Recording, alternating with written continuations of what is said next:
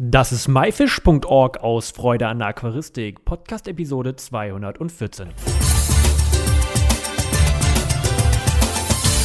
Hi, mein Name ist Lukas Müller und danke, dass du wieder dabei bist. In der heutigen Episode geht es um die Garnelenzucht im Keller und dafür haben wir den Lars Dwinger am Telefon. Hallo Lars. Hallo Lukas. Lars, du bist bekannt in der Garnelenszene. Stell dich doch bitte trotzdem einmal vor für diejenigen, die dich nicht kennen. Mein Name ist Lars Dwinger. Ähm, ich züchte jetzt Garnelen seit, boah, ich weiß gar nicht genau, 15 Jahren etwa. Ähm, habe mich recht frühzeitig im Arbeitskreis Wirbellose in Binnengewässern organisiert, wo ich mittlerweile auch im Vorstand bin. Ähm, habe früher ein bisschen intensiver gezüchtet, als das aktuell der Fall ist. Das hat einfach berufliche Gründe, aber züchte nach wie vor noch recht intensiv äh, im Keller Garnelen, überwiegend Garnelen, teilweise auch Fische.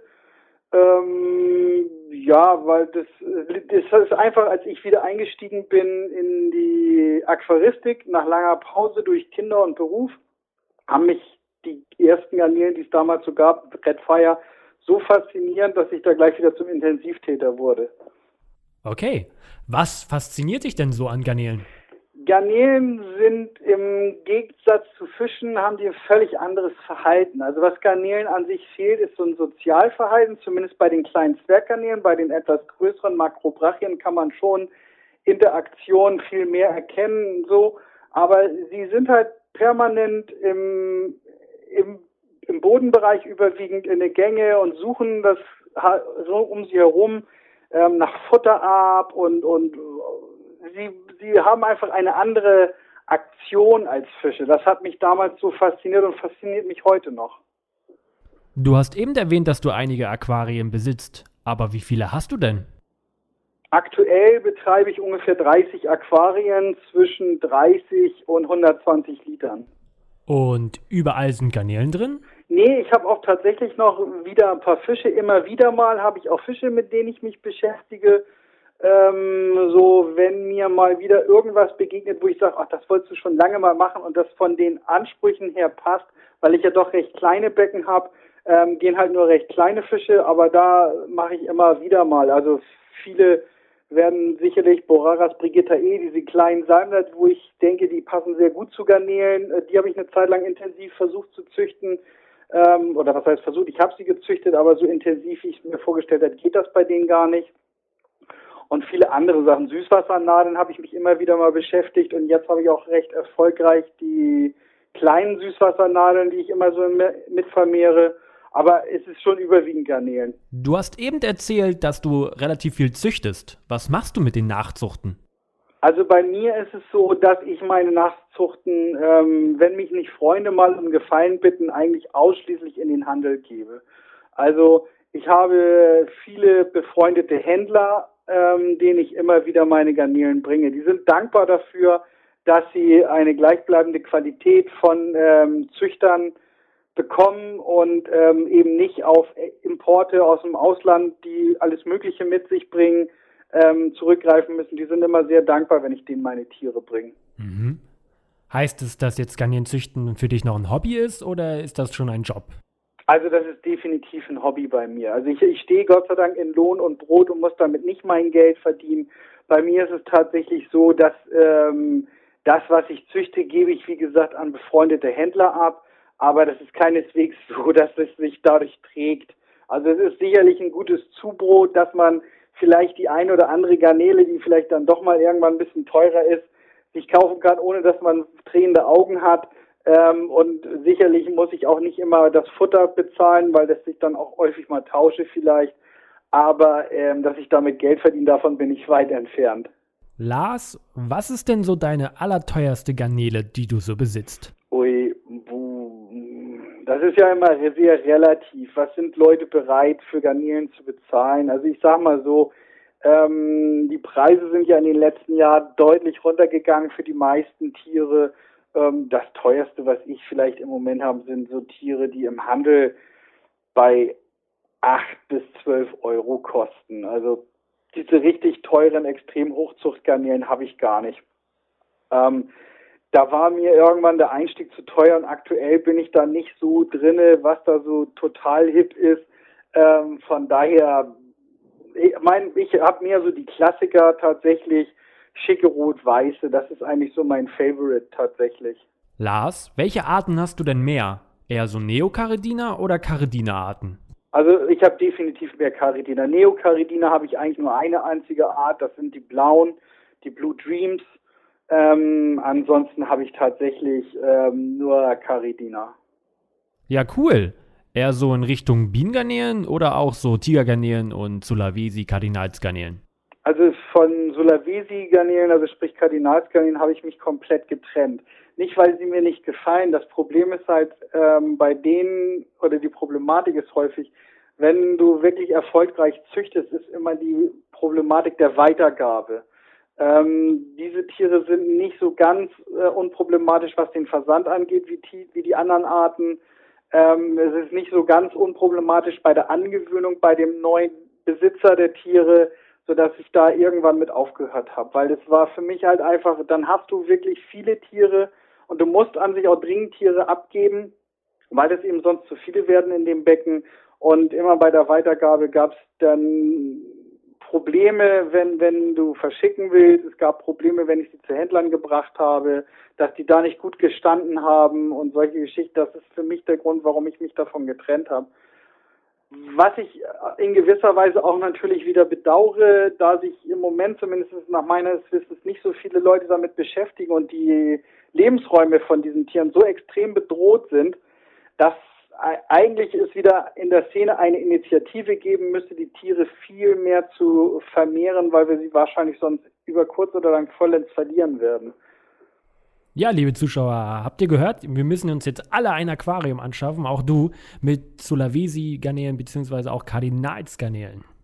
Ja, nicht nur die Kardinalsgarnelen, das sind ja mittlerweile eine ganze Menge mehr Arten, die da tatsächlich auch erfolgreich gepflegt werden können und vermehrt werden können. Aber das Problem ist halt, sowas muss halt auf, auf einen breiteren Rücken gestellt werden. Da müssen sich tatsächlich äh, 10, 20 Leute zusammenfinden, die sagen, okay, kommen wir, wir wollen diese Art fürs Hobby erhalten. Aber wie gesagt, die Weitergabe ist halt immer sehr problematisch dabei. Ne? Wie sieht das dann bei dir eigentlich aus mit Naturform von Garnelen? Also die sind ja so ein bisschen aus der Aquaristik verschwunden. Hast du noch selber welche? Also ich muss zu meiner Schande gestehen, ich habe tatsächlich ähm, keine einzige Naturform aktuell. Ähm, ja, das hat sich einfach so ergeben. Das ist halt auch wieder so ein Phänomen, wenn die Leute nach bunt schreien und du nicht bunt nicht loswärst, die Becken aber voll hast, dann überlegst du dir halt sehr genau irgendwann, was mache ich mit all diesen Tieren. Ähm, und sie immer an Freunde zu geben, die größere Fische hat, ist auf die Dauer etwas unbefriedigend, sag ich mal. Aber es gibt ja auch tatsächlich wieder Trends dahin, ähm, wieder die Naturform ein bisschen mehr zu pflegen. Ähm, vielleicht kriegen wir so wieder, dass wir bestimmte Arten auch wieder besser etabliert bekommen. Jetzt kommt eine Frage, die du hörst du bestimmt öfter. Lars, was ist denn eigentlich deine absolute Lieblingsgarnele? Ah, das, die Lieblingsgarnele sind für mich tatsächlich Bienengarnelen, ähm, rot-weiße Leuchttürme. Ich komme genau wie du aus dem Norden. Leuchttürme sind für uns irgendwie so ein Begleiter und deswegen ist einfach rot-weiß gestreift ist mein absoluter Favorit tatsächlich nach wie vor. Also der so die Klassiker, als die Hochzuchtgarnelen kamen, sind für mich nach wie vor mit die schönsten Tiere. Ja, das kann ich nur bestätigen. das ist so. Als Nordmann liebt man Leuchttürme, weil es zum Leben dazugehört irgendwie so und weiß ich nicht. Ich bin da immer an denen hängen geblieben. Ja, richtig.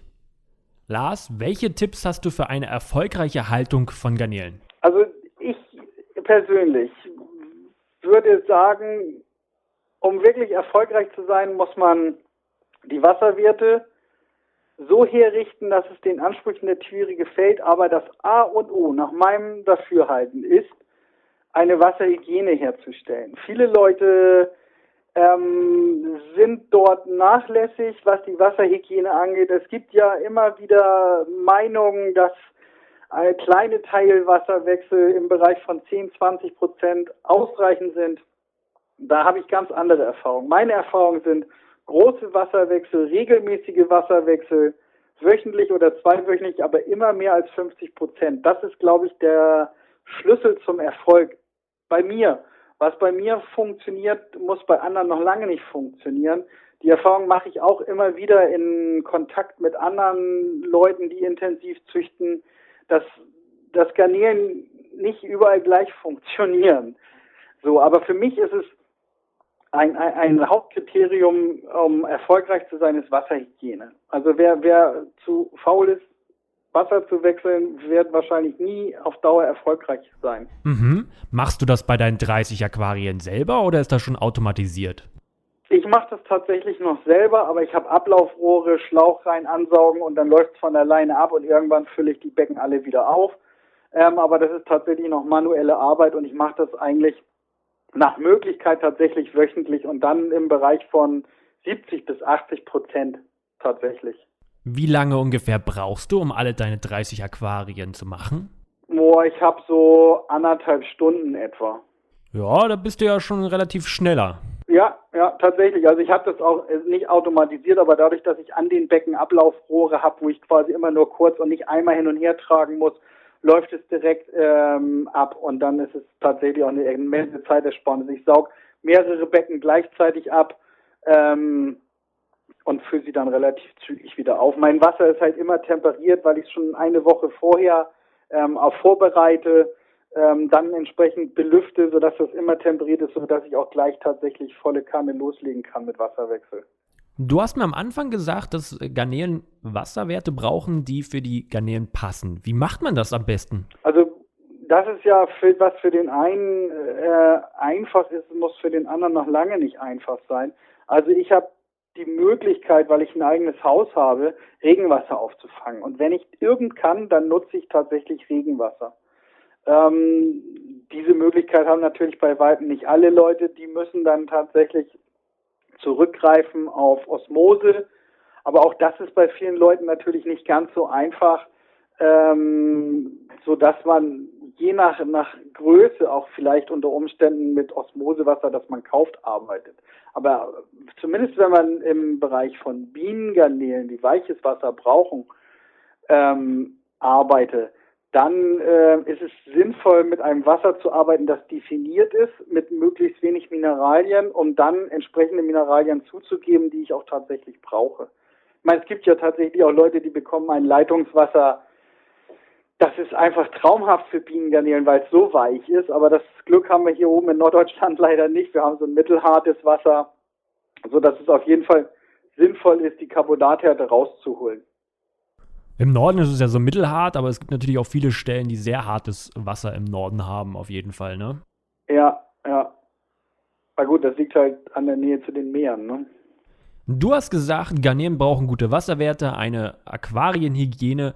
Was benötigen Garnelen denn noch? Hm, also natürlich brauchen Garnelen Futter, wobei ich glaube, das Thema insgesamt wird häufig bei Leuten überbewertet. Also natürlich möchten wir allen, alle unseren Haustieren was besonders Gutes tun, aber ich glaube, da gehen manche häufig übers Ziel hinaus.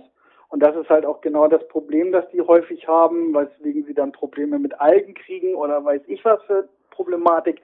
Ich denke, das Thema Futter wird insgesamt überbewertet. Natürlich sollte das Futter ähm, abwechslungsreich sein. Ähm, das Futter sollte natürlich verschiedene Inhaltsstoffe beinhalten. Ich zum Beispiel fütter bestimmt zweimal die Woche ähm, relativ eiweißreich, weil ich Frostfutter verfütter. Ähm, aber das ist nach meiner Erfahrung, wenn man wenn man intensiv züchten will, dann brauchen die Tiere halt auch eine gewisse Menge an Proteinen, damit es dann auch vernünftig läuft. So von, von nichts kommt nichts, sagt man ja immer. Das trifft da sicherlich auch zu. Aber da macht halt auch immer die Dosis. Also ich fütter tendenziell lieber ein bisschen weniger als ein bisschen zu viel. Also Futter immer maßvoll.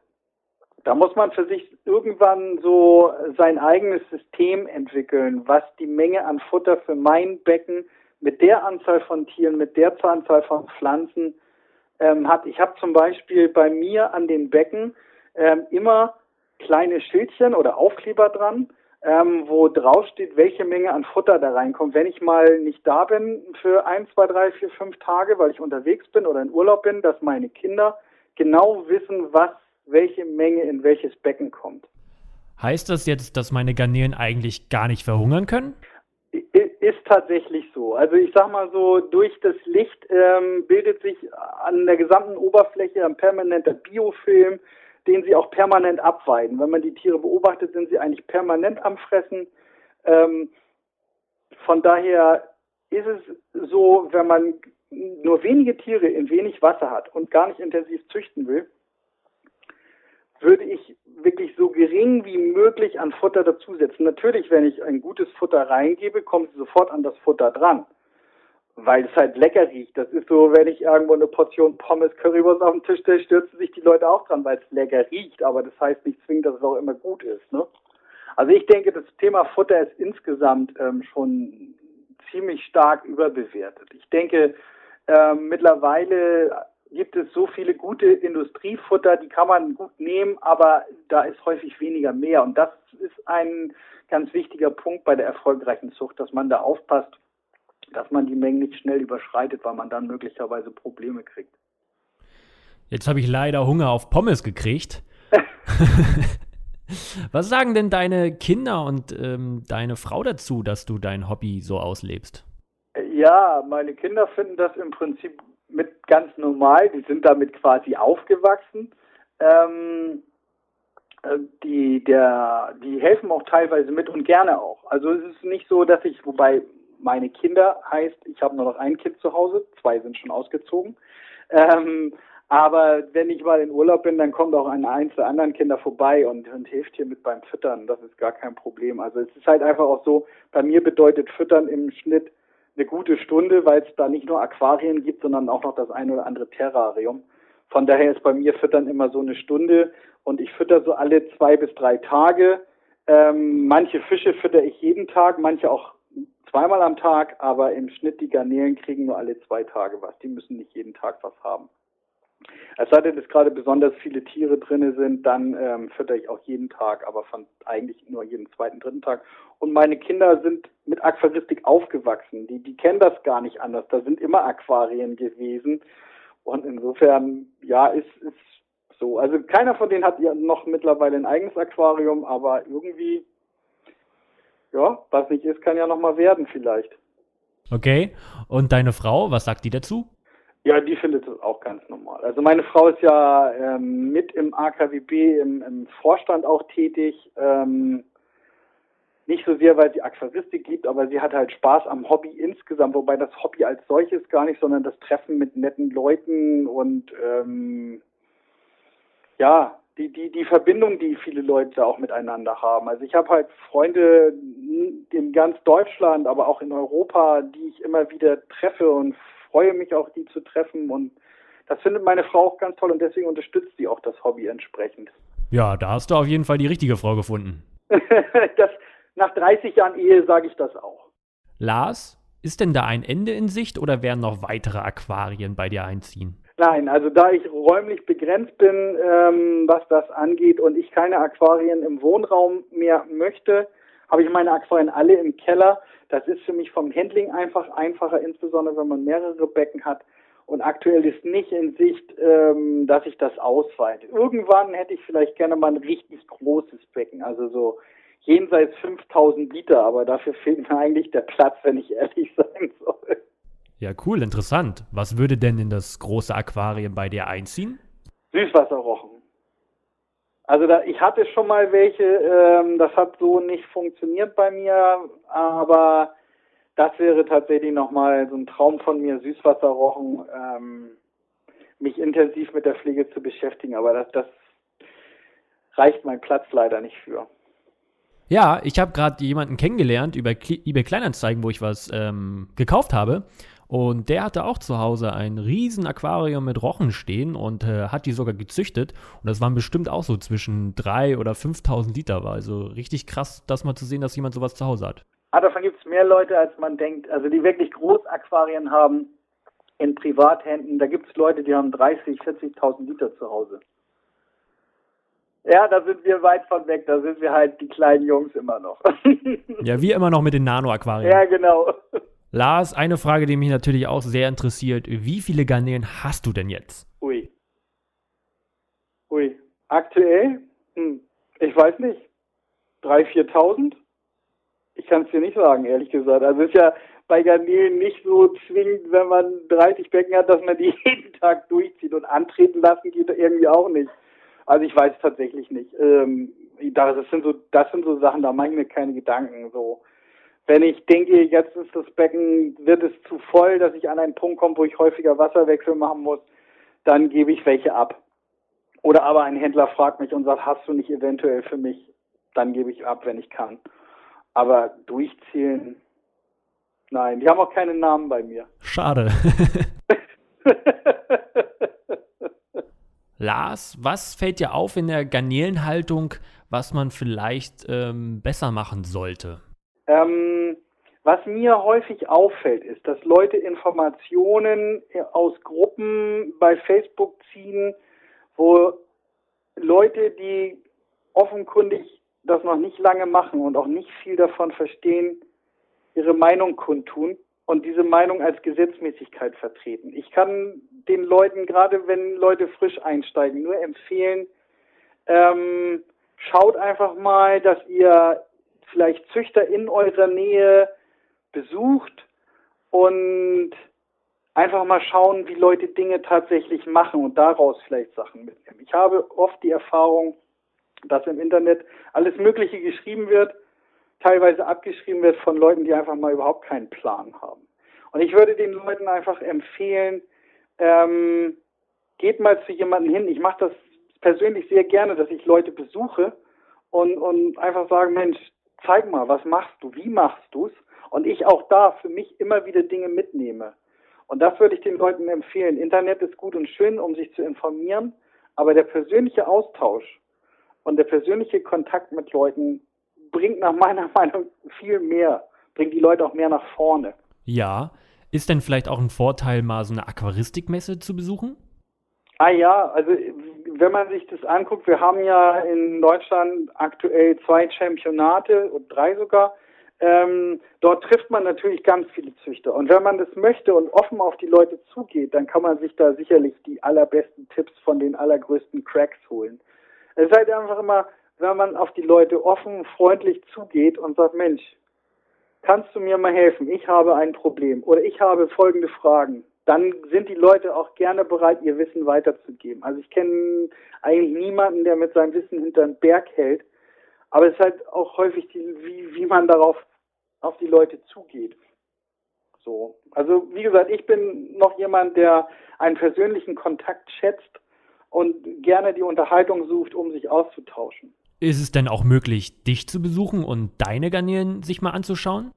Äh, also ich habe natürlich keinen öffentlichen Schauraum, ganz bestimmt nicht. Ähm, ich habe zum Beispiel letztes Jahr zum Tag des öffentlichen Aquariums so eine Aktion vom VDA ähm, einige Bilder aus meinem Keller bei Facebook öffentlich gestellt. So, aber vom Grundsatz her habe ich keinen öffentlichen Schauraum. Es ist immer möglich, mich zu besuchen. Das machen auch oft Freunde. Ähm, ja, aber das muss auch Grenzen haben. Also wenn bei mir abends um 10 einer klingelt und sagt, oh, ich wollte mir mal eben deine Kanäle angucken, darf ich mal reinkommen, dann werde ich ihm wahrscheinlich den Zutritt verweigern. Was absolut verständlich ist. Lars, vielen, vielen Dank für deine ganzen Tipps und Tricks und vor allem für deine Zeit. Dankeschön. Gerne. Vielen Dank, Lukas. Und ich wünsche dir noch viel Erfolg mit der weiteren Garnelenzucht. Vielen Dank, Lukas. Dir auch. Schönen Abend. Ciao.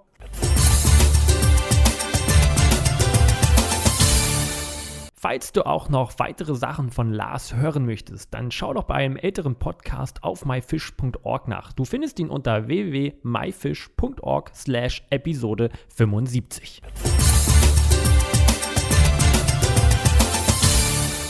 Das war myfish.org aus Freude an der Aquaristik. Danke, dass du heute mit dabei warst. Ich hoffe, du konntest einige Infos aus dieser Episode mitnehmen. Alle weiteren Infos zu dieser Episode mit Bildern und Links findest du wie immer unter www.my-fish.org slash Episode 214. Wir hören uns nächste Woche wieder. Tschüss, dein Lukas.